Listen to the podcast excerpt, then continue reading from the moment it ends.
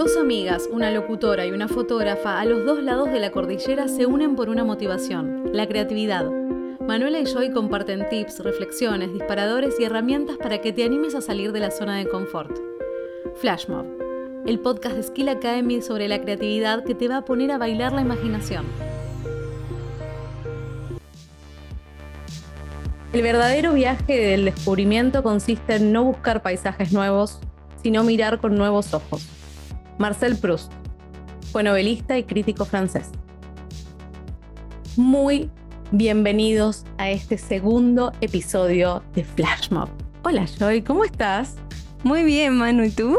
Bien, más que contenta. me, lo, me, lo, has quitado de la boca. Muy contenta. Feliz de también estar en este segundo episodio y además también porque tenemos una sorpresa. Ajá, ¿qué sorpresa? Es que no estamos solas. Y, no. estamos hablando de fantasmas, y no estamos hablando de interferencias, ni de virus en este, en este mundo pandémico eh, y de internet, sino que estamos acompañadas de Paula Ibáñez Castro, quien es coach de líderes y equipos. Hola Pau, ¿cómo estás? Hola chicas, hola chicas y el cibermundo que nos está escuchando. Feliz de estar con ustedes. ¿Cómo estás? Feliz que nos acompañes. Todo fantástico. Eh, ¿Primera vez en podcast? Eh, no.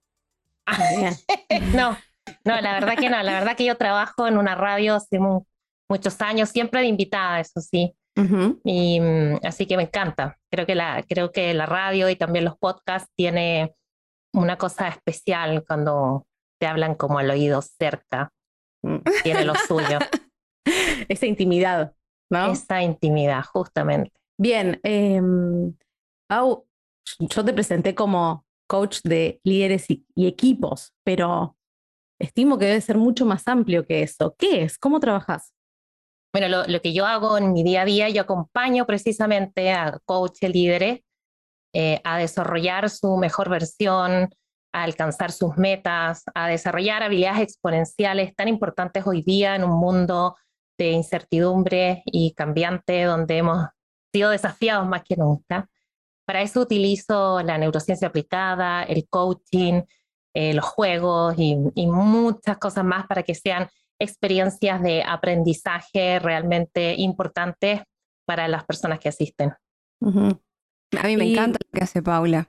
Sí, la verdad que tuvimos la, experiencia y la, fortuna de estar presente en varias de las charlas de Pau y es un, es un camino de ida. Empezamos a ver, como dice la frase, el mundo con otro, con ojos nuevos, ¿no? Con otro cristal de otra manera. Y, me parece que de eso se trata. Y mm, volviendo un poquito a lo que decías recién, cada vez que uno dice neurociencia, quizás lo primero que pienso es, esto es dificilísimo. Esto es terrible. Esto no es para mí. ¿En dónde me metí? Y en realidad creo, y ahora quiero que me lo cuentes vos, es transversal y nos, nos toca absolutamente a todos, ¿no? Pero no lo sabemos. Precisamente esa es la idea. La idea es, neurociencia aplicada, o sea, no vamos a estar mirando con microscopio los cerebros de los líderes, sino eso lo hacen los investigadores en laboratorio y, lo que utilizo yo, utilizo sus investigaciones y las aplico a, diferentes eh, organizaciones, circunstancias. Entonces, neurociencia aplicada y precisamente lo que se busca es que sea un lenguaje sencillo. Mira, mi mamá tiene 87 años yo le explico las cosas a mi mamá, yo les explico las cosas a mis hijos chicos y si ellos me entienden, cualquiera me va a entender. Y, de eso se trata precisamente. Y mm, cuando decís eh, coach y líderes, estimo que trabajas para empresas o para asociaciones grandes, ¿cómo conectamos esto de la neurociencia con un mundo empresarial? Bueno, precisamente por el cerebro, porque todos tenemos cerebro y precisamente la mayoría de los problemas que nosotros tenemos como seres humanos, ya sea en nuestro trabajo, en nuestras relaciones, en nuestras emociones, es lo que queremos lograr en la vida, se trata de que no sabemos cómo funcionamos. Entonces, cuando con un vocabulario simple tú le empiezas a explicar a un líder, le empiezas a explicar a un equipo que, por ejemplo, eh, frente a una situación de estrés, el cerebro funciona rápido y no profundo, o sea, se van a tomar decisiones rápidas, porque cree que su vida está en peligro, lo más probable es que te vayas a equivocar y quizás puedas, por ejemplo, gritarle a alguien y eso no lo hubieras hecho si hubieras estado tranquilo, ¿no es cierto?, en tu oficina. Entonces, cuando la gente empieza a entender eso, primero empezamos a entender cómo somos. ¿Por qué nos pasa lo que nos pasa? Para después entonces ir creando estrategias hacia mi mejor yo, hacia mi mejor versión, porque normalmente las personas conocen una versión de nosotros, pero no necesariamente la versión real que somos. A lo mejor eh, alguien conoce mi versión docente, yo también hago clases en la universidad, otra, mi hijo conoce la versión mamá, eh, ustedes conocen, ¿no es cierto?, la, la versión de facilitadora, que le gusta el juego, la diversión. Entonces, finalmente, honestamente, ¿quién nos conoce en un 100%? Y ni siquiera nosotros, porque nosotros también decidimos eh, qué versión mostramos, pero a veces no somos capaces ni siquiera de decidir qué versión tomamos. Y, finalmente, eh, sobre todo durante la pandemia, que, que, hemos sido desafiados tremendamente, se ha abierto otras oportunidades y cambiar precisamente pensamientos que teníamos porque nos dimos cuenta que las cosas no estaban funcionando. Oye, Paula, muy fascinante lo que estáis diciendo. De esto al final como que, por lo que entiendo, lo que me dice, es que estás dando herramientas para ser más asertivo también con ciertas cosas o con ciertas decisiones. Entonces, eso como la, de la mejor versión de uno mismo es súper importante. Y también eso que tú mencionas de que muchas veces las personas no se conocen. ¿Tú crees que parte de estas versiones tiene que ver quizás con lo que estamos sintiendo en ese momento? que como que aflora una versión? Por supuesto, totalmente. O sea, si, por ejemplo, si estoy molesta, no sé, porque me peleé con alguien, salgo a la calle y, viene alguien en un auto y casi, ¿no es cierto?, me toca la bocina y yo decido o no decido de manera no consciente por la rabia, la emoción que traigo en ese momento y le contesto, tu chofer de la no sé qué, esa persona conoció esa versión de mí pero a lo mejor caminé 10 minutos y volví a ser esa Paula simpática, templada.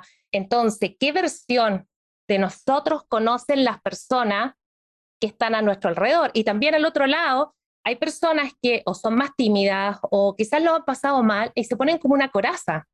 Entonces, el mundo se pierde, ¿no es cierto?, de conocer la real versión de esa persona porque por diferentes razones tiene una coraza y no muestra al mundo quién es. Entonces todos nos perdemos la oportunidad de conocer esa superversión de esa persona.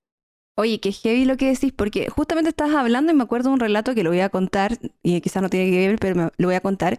Eh, bueno, yo soy mamá de un niño de 5 años, mamá soltera, entonces siempre estoy con esa versión como de protectora. Y resulta que una vez estábamos en el supermercado eh, de estos supermercados muy grandes, así como Walmart, no así la marca, pero muy grande. Y, y estaba, yo estaba en un pasillo sola comprando y se cortó la luz. Así de todo el supermercado y estábamos encerrados. O sea, solamente había una salida y era una cosa enorme. Y, y em, eh, como siempre aflora esa de protección, pero en este momento no estaba con mi hijo, me fui en una sensación que jamás había sentido en mi vida. Y, y de verdad que me sentí como una niña de cinco años. Y lo único que hice fue como sentarme en el suelo y esperar que toda la gente corriera porque vino como una crisis así de pánico y yo sentía que me iban a atropellar. Y luego cuando volvió la luz, que debe haber sido, no sé, cinco o seis minutos después, una angustia y nunca me había sentido tan débil, te lo juro, tan débil. Eh, fue como mucha sensación de miedo y, creo que he pasado por situaciones mucho más eh, trágicas de repente, pero como he estado con mi hijo, eh, agarro eso como de la, de la capa de la superpoderosa, entonces ni siquiera alcanzo a sentir miedo. Y esta vez me pasó y, me sentí súper vulnerable y era algo que no conocía de mí, porque, por estar sola, porque generalmente no lo estoy. Eh, entonces ahí me hace mucho em, conexión con lo que estáis diciendo. Claro, eso cuando, cuando decidimos en el fondo ser ese, ese role model, ¿no es cierto?, de mamá protectora fuerte, y, y entonces nos ocupamos de atender al otro.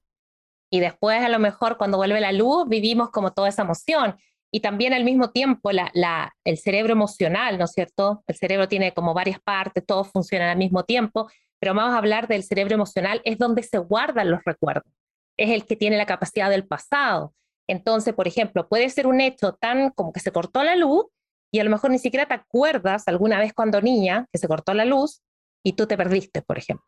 Y ah, entonces no, viene, no viene a tu memoria porque a lo mejor no, no es consciente ese recuerdo y inmediatamente generas esa, a lo mejor te sentaste en el suelo, hiciste eso, lo viste en una película, justo pasó algo. Entonces, eh, eh, a veces unimos, y eso se llama memoria de contexto, cuando pasa algo que nos emociona muy fuerte, ya sea para bien o para mal, después cuando volvemos a ese ambiente se vuelve a vivir como si estuviera pasando lo mismo que en ese momento. Entonces eso es súper interesante usarlo de forma positiva, por ejemplo, a lo mejor cuando estamos tristes.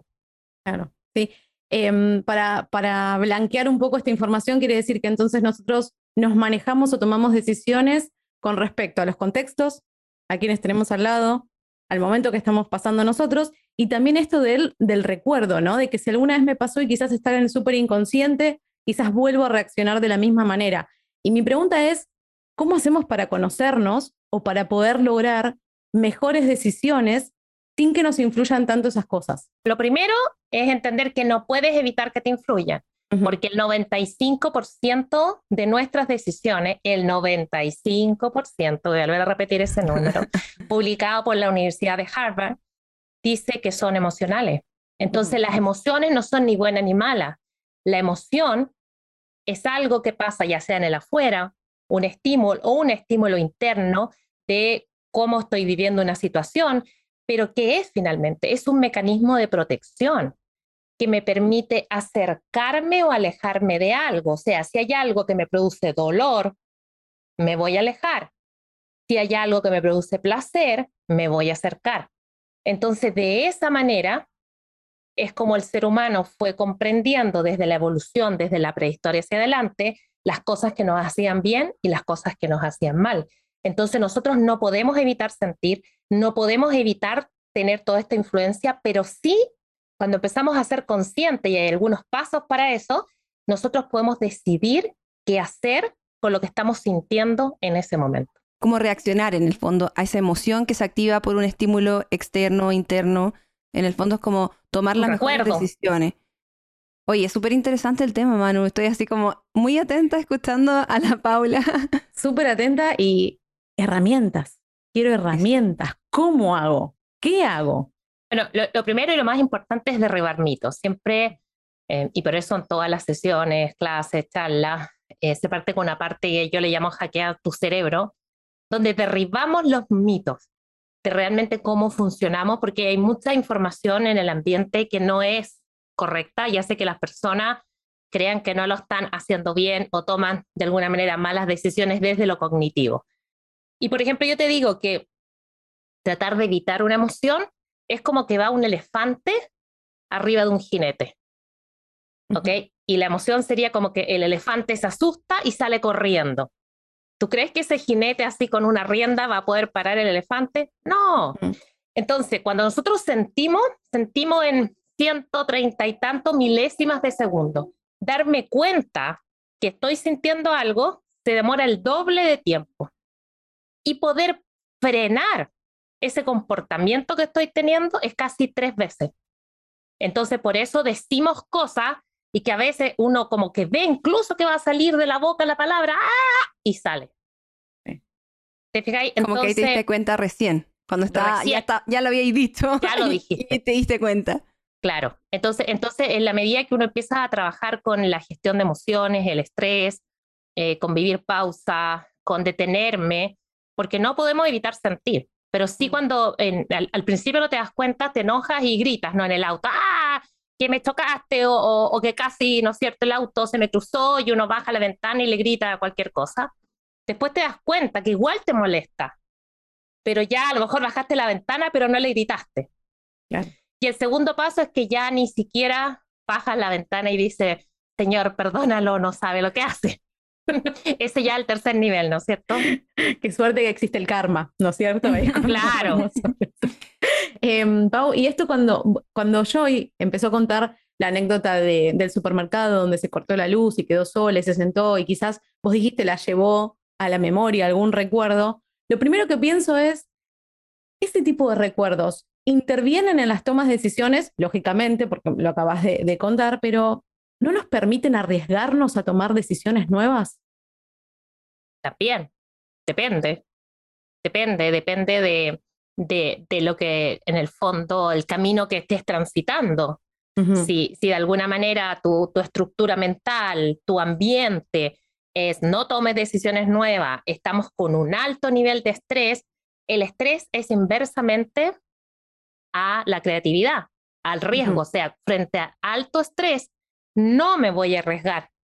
Aunque creo que sí, pero no, ¿Por qué? Porque tu cerebro, hablábamos, ¿no es cierto?, de este elefante, va a detenerse porque dice, no es seguro hacerlo ahora, al menos que ya estés sin recursos, o sea, que sea como la última bala, así como las películas que se está hundiendo el Titanic y que no te quede otra que tirarte al mar. Pero si no, no lo vamos a hacer. Entonces, es totalmente al revés. Hay gente que dice, no, no, no, yo con estrés decido, no. Haces algo, pero no necesariamente estás haciendo lo mejor. Oye, Pau, yo tengo dos preguntas. Una, eh, tú de repente hablas de las emociones como, como más inmediatas, ¿ya? Como este estímulo que activa una emoción así como un poco fuerte. Eh, esa es la primera pregunta, así como, ¿cómo yo puedo hacer ante ese eventual estímulo que hizo cambiar mi, mi, mi estado anímico, digamos, normal? Eh, que creo que ya sé la respuesta, pero quiero que la digas tú. Em, y segundo, ¿qué pasa con aquellas personas que viven en bastante tiempo en un estado emocional y no se dan cuenta que están bajo un estado emocional, estrés, angustia, tristeza, rabia, digamos ya, digamos emociones un poco más negativas y de alguna manera lo han normalizado como parte de su personalidad o de su ser porque ni siquiera son capaces de darse cuenta de que lo tienen. No sé si, entonces, como las preguntas son las dos. Primero, ¿qué hacer ante eh, un estímulo que hace que cambie mi, digamos, mi emoción rápidamente? ¿O cómo hacerlo para las personas que ya lo tienen a largo plazo, en el fondo? Bueno, lo, primero que hay que hacer, darse cuenta, es que las emociones, primero viene la emoción, o sea, viene un estímulo en el ambiente, ¿no? Vamos a decir, por ejemplo, voy caminando y se corta la luz, vamos a usar el se corta la luz. Ese miedo automático, milésima segundo, ¿ok?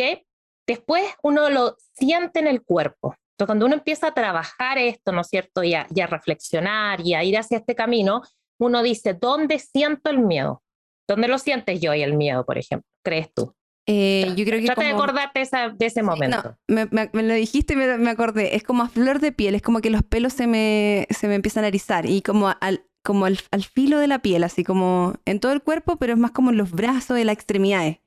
Como eso es lo que siento todas las personas lo sentimos de manera diferente, pero ahí, por ejemplo, tienes, tienes una idea. Entonces, la, próxima vez, cuando tú sientas eso en, el cuerpo, sabes que ya es miedo. ¿Ok? Y, entonces, cuando el siguiente paso es uno empieza con esto que te estoy diciendo, donde lo sientes, uno empieza a racionalizar la emoción. Y ahí cuando viene el sentimiento, o sea, el sentimiento involucra emoción, más razón, más pensar, más reflexión. Y esto cuando es durante el tiempo termina siendo un estado de ánimo. Ahora, si este impulso, esto pasó solamente una vez, no fue tan alto, se puede extinguir. Si es constante, se va a mantener. Y incluso si a lo mejor es un proceso que viene a través del tiempo, ¿no es cierto? A lo mejor justo eh, casi te robaron, entraste al supermercado y se cortó la luz y saliste y no sé, se acabó internet. No, el fin del mundo, estábamos sin wifi el miedo crece, entonces eso se puede incluso aumentar más allá de lo que fue el estímulo. Ahí es como van los pasos. Y después entonces hablábamos de las personas no se dan ni cuenta, efectivamente, porque viene como una normalización, esto como la zona de confort. Entonces el cerebro dice, incluso que lo estás pasando mal, estás con depresión, estás el estrés, estrés, pero así te mantienes vivo. Entonces, esa persona no va a cambiar al menos que cambiar sea más barato, por decirlo de una manera, que seguir de la forma que está. Por ejemplo, vamos a hablar de una persona que fuma, fuma, fuma, fuma, fuma, va a seguir fumando, sabe que, que, que fumar, que no sabe que fumar es malo, ¿no es cierto? No va a cambiar. ¿Hasta cuándo? Hasta que quizá a fecha lo le dé un infarto. Entonces, o cambia o se muere. Entonces ahí le va a ser más barato cambiar que seguir siendo de la misma manera. Y eso nos pasa a todos yo, ¿eh? desde grandes emociones, estrés, hasta cosas más chicas. Todas las personas hacemos las cosas de la mejor manera que podemos con las herramientas que tenemos en el momento. Entonces no se trata de decir quiero ser feliz, quiero ser mejor como uno lo piensa. No, y voy, a, y voy a llenarme de pensamientos positivos. Ok, sí, ese es el primer paso, pero hay que seguir caminos, estrategias, prácticas, o sea, por eso en el fondo vienen los cursos, los talleres, que voy a lo principio que decía Manu, ¿no? cómo esto se une. Claro, me parece sumamente interesante y como para que ya la gente, porque hablaste de una cosa muy importante en este momento, que tiene que ver con cuánto estado, cuánto tiempo está esta emoción en mi cuerpo, ¿verdad? Que lo voy a volver a repetir porque estuvo muy interesante. Entonces la emoción tendría que ser como esta energía en movimiento, ¿verdad? Que es activada por un estímulo externo, interno, en fin, pero siento una emoción. Después cuando esa emoción se queda más tiempo en mí, pasa a ser un sentimiento, que es lo que tú decís, porque le empiezo, le empiezo a poner cabeza, le empiezo a poner reflexión. Y luego ya si ese sentimiento dura más tiempo, pasa a ser un estado de ánimo y yo lo reconozco como parte de mí, o sea, ya como que lo apropio, ¿verdad? Como parte de mi personalidad. Muy interesante porque creo que quizás eh, adquirimos ciertas emociones cuando éramos muy pequeños y las adoptamos como estados emocionales propios internos y no necesariamente son estados que nos pueden beneficiar para la toma de decisiones, ¿verdad? Así que eso lo, recalco porque es súper importante. Y lo otro, cuando tú decías que efectivamente hay que ser em, como más barato, lo entiendo desde una parte como, lo voy a explicar mejor, pero tiene que ver con los recursos, ¿verdad? Con los recursos que nosotros tenemos y cómo nuestro cabeza o cerebro muy eficiente y queriendo hacer todo de la, de la forma más eh, rápida y fácil posible, porque así funciona el cerebro, eh, adopta el recurso más rápido en el fondo, el que me requiere menos gasto de energía o el que me requiere menos, eh, en el fondo, esfuerzo. Entonces, eh, de ahí viene la palabra económico que tú decías, así como me sale más barato esto. Claro, y eh, además más barato, por ejemplo, en un trabajo. Te dicen, mira, si tú no llegas a la hora, te vamos a despedir. Y quizás tuviste cuánto, un año no llegando a la hora. Entonces, o cambias o te van a despedir. Entonces, solamente ahí, cuando nos vemos, probablemente, al menos que sea proactivo, si no va a ser reactivo. Y eso es lo peor lo que nos puede pasar, porque no vamos a estar preparados. Pau, volví a repetir esto del proactivo y reactivo, así podemos entenderlo mejor en diferentes circunstancias. Claro, mira, yo lo digo así, si no cambias proactivamente, o sea, que tú decides cambiar por alguna razón, porque quieres ser una mejor versión, porque quieres hacerlo mejor, si no lo haces tú, va a ser reactivamente, o sea, el medio de afuera te va a obligar a cambiar, o eres tú o el universo, si lo quieres decir así. Por ejemplo, ¿no es cierto lo que decíamos del jefe? O sea, si, te están diciendo hace un año que si llegas tarde te van a echar y no cambias proactivamente, o sea, no lo haces antes que te echen, te van a terminar echando. O antes que siquiera te lo dijeran. Tú debieras darte cuenta que si toda la gente llega a las nueve y tú llegas a las nueve y media, es evidente que no estás cumpliendo con algo, con un contrato. Entonces, si te diste cuenta de eso y no hiciste algo, o sea, hacer algo sería proactivamente, antes que me digan, voy a bajar, voy a hacer algo, ¿no es cierto? Y reactivamente es que el ambiente me está obligando a cambiar. Claro, por ejemplo, no sé, estoy pensando en una persona que de repente puede ser muy enojona, ¿ya? Y que eh, vive con la ira, por ejemplo.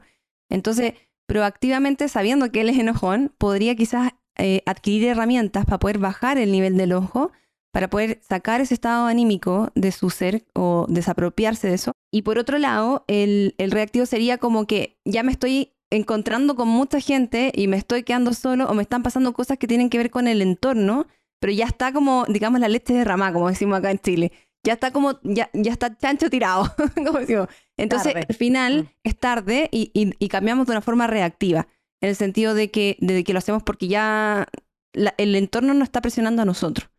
En vez de cambiar quizás antes de que nosotros hagamos daño o podamos como esparcir quizá esta, esta mala eh, sentimiento de mala emoción en el fondo. Claro, y a veces es la única manera eh, que podemos, porque en el fondo es tan arraigado esa manera que tenemos, viene desde tanto hacia atrás, y como te digo, no, y, hay gente que, que, de verdad se enoja y, sabe que son y no lo hacen con intención. Eso es súper importante para todos los que nos están escuchando en el fondo. Ese comportamiento que tú estás viendo de alguien que no te cae mal, ese comportamiento que no te gusta, tú tienes que ser empático y entender que esa persona está haciendo lo mejor que puede, o sea, no puede más. Es lo mismo que tú ahora me digas, Paula, levanta 500 kilos. No puedo, pero, pero a ver, si, si de verdad yo quiero hacerlo, yo entreno, quizás lo logre hacer. Entonces, eso, eso es lo importante y muchas veces nos cuesta eso de, de la empatía y entender que el otro no puede más en ese momento. Entonces ahí lo que tiene que hacer la persona que está teniendo el control, porque el que está enojado está descontrolado, ese perdió, ese, ahí no puedes hacer nada. El que está enfrente, que es el que tiene el control, tiene que echar un bajar un cambio. Quedarse callado, bajar un cambio, y ahí la ira se empieza a apagar ¿Por qué? ¿Por qué se empieza a apagar? Porque empieza a pasar a la parte de razón y decir, oh, me enojé de nuevo, no está, pero necesita tiempo. En cambio, ¿qué hacemos normalmente? Y también es instintivo.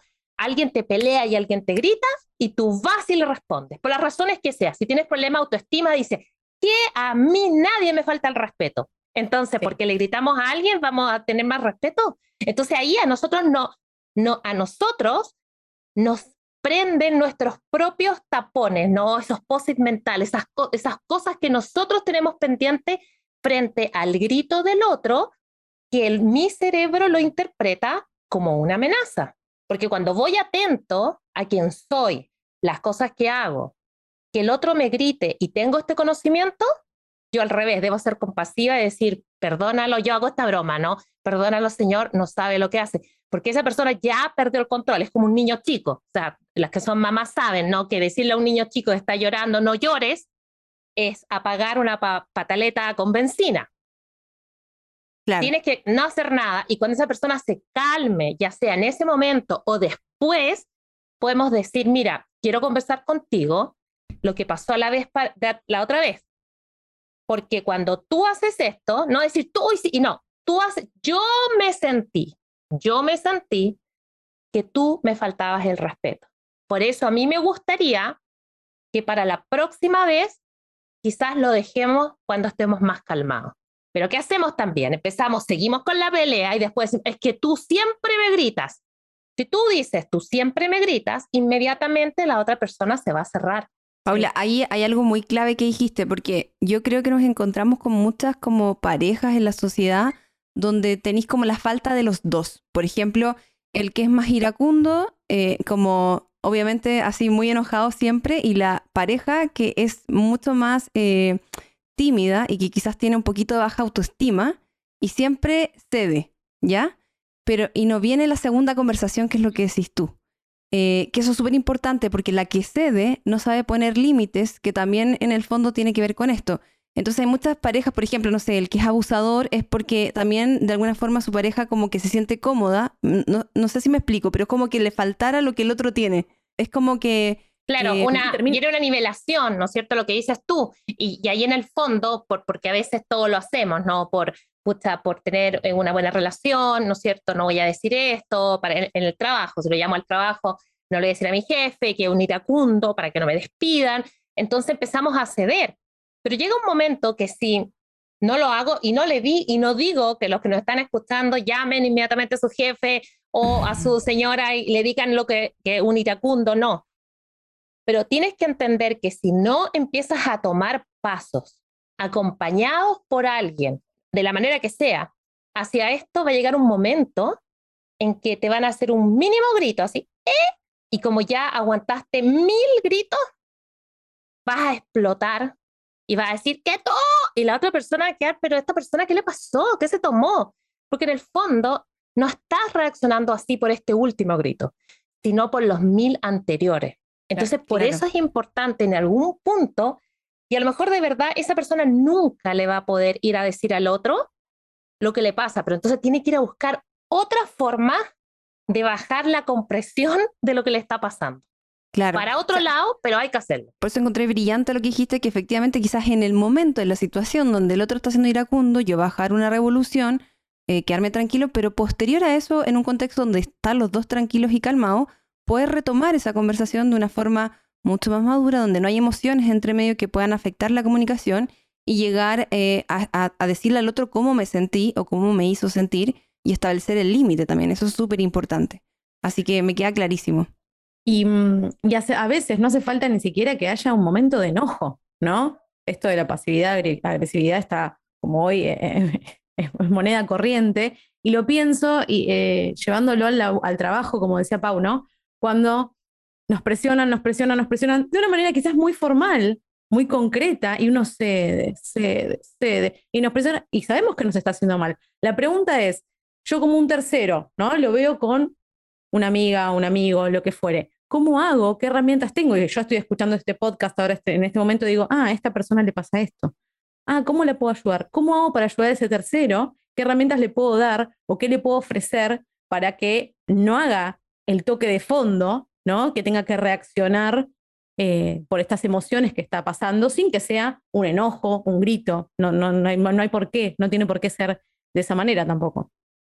Sí, e, es muy interesante porque además normalmente las personas aconsejamos, o sea, mm. vamos ya, Lolo, si tenemos un amigo, ¿no es cierto?, que tiene esta relación con la pareja o eres colaborador de alguien y ves al jefe de otro que le grita, oye, no aguantes eso, no hagáis eso. Entonces, las personas, aunque lo puede escuchar, pero realmente no, no les va a cerrar del todo. Lo que realmente hace que las personas vean lo que está pasando es por medio de las preguntas poderosas y que eso es finalmente el coaching. El coaching es un proceso de acompañamiento porque ya estamos viendo que esto no va a pasar de un día para otro. O sea, estos son pasos que, que van pasando, no valga la redundancia. ¿Por qué? Porque las personas para ser diferentes necesitamos que cambie nuestro sistema nervioso central y no va a cambiar de un día para otro, se va a demorar. Entonces, en el proceso de coaching, precisamente, las preguntas se vuelven así como una luz que va alumbrando un camino. Y finalmente esa luz es como cuando abres un cajón y ni siquiera sabes lo que hay en el cajón. Yo, a mí me surgieron varias preguntas. Una, primero, eh, una vez tú me hablaste de este tema de las pausas, que creo que es importante también retomarlo, en el sentido cuando, también eh, agarrando un poquito lo que dijo Manu, como una herramienta personal. Si yo sé que que si tengo un estímulo que me hace algo que yo no sé cómo reaccionar en ese momento o sé que reacciono de mala forma, ¿qué es lo que debería hacer antes como para poder em, darle tiempo a la, a la emoción y no reaccionar así inmediatamente? Las emociones, como decíamos, no son ni negativas ni positivas, pero sí se llama emoción negativa cuando no quiero estar en una emoción que me hace sentir mal. Entonces, cuando estamos en ese momento y estamos trabajando hacia ese camino lo entendemos, tengo que detenerme. De verdad uno lo siente así como que uno va a explotar, como un balón, hacia un globo que se empieza a inflar. Y ahí uno puede usar diferentes palabras, diferentes frases, respiraciones, cada uno, y, en el fondo yo siempre voy enseñando varias porque no a todos nos hace sentido todo. Yo en general lo que yo hago, me detengo y respiro, así como que escucho mi... Así como siempre las manos nos hacían clase de locución, que eso no hay que hacer, bueno, sí, lo hago bien fuerte. Entonces, cuando ya me escucho, sé que estoy, que está llegando más oxígeno, porque además en ese momento nuestro cerebro empieza a requerir más oxígeno y más energía, entonces hay que entregársela. Entonces me detengo, respiro profundo y uso alguna de las pausas, de las frases que pueden ser para mí y que me hacen sentido. Quizás la primera es, ¿se murió alguien? Pienso yo, no lo digo para afuera, no. ¿Se murió alguien? Miro, ¿está todo vivo? Ok. Si nadie está muerto, todo se puede cambiar y todo lo podemos mejorar. Y a lo mejor no va a ser así, pero esa es la que yo me inventé y que a mí me sirve para salir adelante. Es como tu salvatierra, como que tienes una frase que te, vas, te va a salvar. Después una la inventaste tú. Sí, me la inventé yo. Una segunda frase. Estoy súper molesta por lo que me están diciendo. Creo que es totalmente injusto, totalmente injusto. Yo tengo la razón. Pero en ese momento también me detengo, respiro y digo, ok, de ese 100%, quizás esa persona tiene un 2% de razón en lo que me está diciendo. Y ya el detenerme y darle un 2%, empieza a abrir mi pensamiento hacia, bueno, ¿qué 2%? Bueno, la, la, verdad quizás yo no expliqué bien esa parte y entonces por eso se molestó y, y, y al final te das cuenta que no era un 2, que era un 40. Pero si, si no eres capaz de darle a la otra persona un mínimo crédito de un 2%, un 10%, realmente no, no vas a lograr avanzar en esto. Entonces, por ejemplo, ahí hay algunas eh, estrategias, por supuesto, hacer ejercicio, eh, meditar, eh, que a veces no es más que escuchar una música, bajar un cambio y como digo yo, ¿no es cierto?, varias veces durante el día, cosa que este sistema no esté siempre prendido, sino que pasemos desde reaccionar a estar quieto, reaccionar a estar quieto. Entonces nosotros tenemos que entender que somos una máquina increíble, que estamos preparada para reaccionar en milésima de segundo, pero también tengo que apagarla. Antiguamente en la prehistoria, ¿no es cierto? Íbamos, cazábamos, comíamos y nos echábamos bajo un árbol, algo, de una cueva, porque no nos comíamos, pero descansábamos. Hoy en día no existe esa posibilidad, estamos constantemente frente a estímulo, estímulo, estímulo y no nos damos ese tiempo. Oye, demasiado fascinante, Paula. Ya creo que estamos justo en la hora, así que vamos a empezar como a despedirnos. Pero antes de que te vayas, eh, quedé con una pregunta acá muy importante. A las personas que, por ejemplo, tienen un estado emocional normal, que están como tranquilos, y esto le pasa mucho a, a la gente del área creativa, también por el podcast de gente que nos está escuchando, este típico de los bloqueos creativos, ¿ya? Pero yo sé que los bloqueos creativos es un tema así como muy grande que no vamos a poder tocar, pero eh, a las personas que están en un estado neutro, ¿cómo pueden subir un poquito su vibración o subir sus emociones a emociones que sean un poquito más positivas? ¿Cómo podemos como eh, entregar quizás una herramienta, no para las personas que tienen emociones que nos hacen sentir mal, sino para las personas que tienen una emoción estable y quieren sentirse mejor o quieren tener una vibración más alta? Definitivamente divirtiéndose, definitivamente no ser tan autocrítico, definitivamente siendo más compasivos con nosotros mismos y si estás vivo, todo se puede mejorar. Y yo creo que en particular en el área creativa es muchísima la presión que ponemos las personas sobre nosotros mismos y también la falta de, de, de creer en ti, de, poder- de tu poder personal. Es como multifactorial, como dices tú. Pero yo te aseguro, si nos divertimos más, si estamos sacando fotos y nos detenemos, grabando un video y nos podemos jugar con Lego, taca, ¿Cómo taca, disfrutar? disfrutar, disfrutar la vida, chicos, que aquí estamos solo por un rato, a disfrutar la vida. Si se murió alguien, no, entonces saquen otra foto, graben otro video, todo se puede arreglar, todo. Me encanta. ¿Qué, ¿Qué piensas, Manu? Está muy callada la Manu pensando en No, todo. estoy- estaba pensando, haciendo un, un recuento de las herramientas que nos llevamos de, de este podcast. Uno, hacer una pausa que me parece recontra importante y es una de las, de las herramientas que adopté después de la charla que tuve con Pau, de hacer una pausa entre momento y momento, entre trabajo y trabajo, poder darnos ese respiro para, para desbloquear o para, eh, bueno, vuelvo a empezar, me reseteo, me parece súper importante. Darnos más espacio a nosotros, ¿no? No autoflagelarnos ni no todo el tiempo diciendo se puede hacer mejor, no, se puede hacer, lo estamos haciendo, estamos en un camino de hacer y lo tenemos que disfrutar.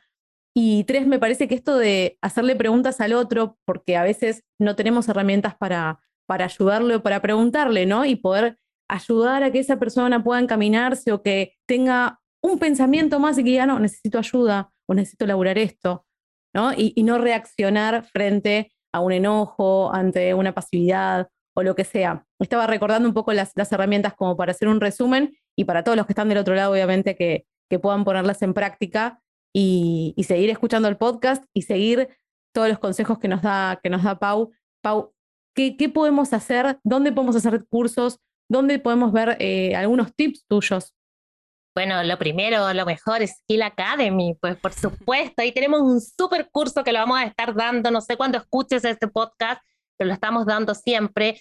Tengo todas las redes sociales, me puedes buscar en Instagram, pon Paul Ibáñez en Google y, y ahí voy a aparecer. Eh, La, el que te, la que te guste, TikTok, no, todavía no. No sé cuándo tú escuches esto, ¿eh? Hasta ahora no voy para TikTok, pero donde quieras me vas a encontrar. Google, tío Google sabe de mí. Así que búscame ahí, mi página web, mis redes sociales.